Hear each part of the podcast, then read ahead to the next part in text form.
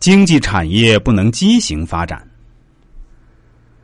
国内财富在第二阶段的不断投入，让每一个经营者的利润不断稀释变薄，甚至出现卖一吨钢铁的利润只能买一瓶可口可乐的程度。国内经济的形势以及不适合大家在第二阶段的初级加工业内继续投资了。我们草民应该具备忧患意识，想办法往更高层次的第三和第五阶段发展才行。初级加工业累积了巨额财富，这些财富无法进入到第三阶段，它总要有出路吧？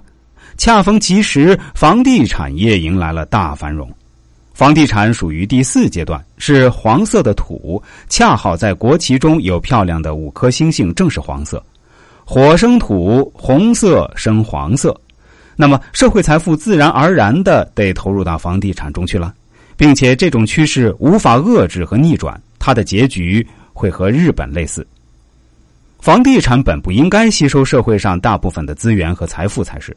它是四项四十中仅仅占据一个月的时光，它不能成为经济中的支柱。你把房地产搞得一枝独秀，违背经济规律，必然会受到经济的惩罚。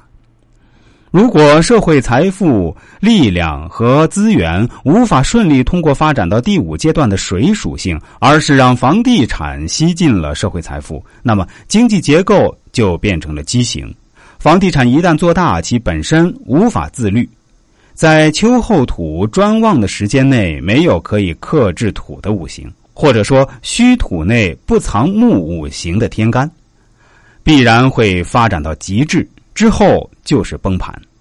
所以目前看房地产的结局一定是崩盘。至于何时崩、怎么崩，就要看具体相关的政策和区域经济发展程度了。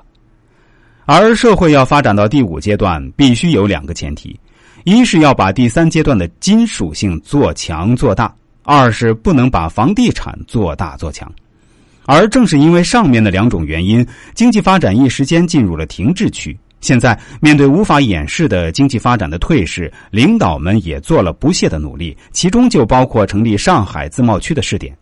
而自贸区的主题无非是要实行自由流通的理念，让人民币自由兑换，让金融能自由流通。虽然一波三折，改了又改，但是本意是符合经济发展规律的。可惜目前看雷声大雨点小。正因为大垄断的存在，在水属性领域的努力都是事倍功半，且容易半途而废。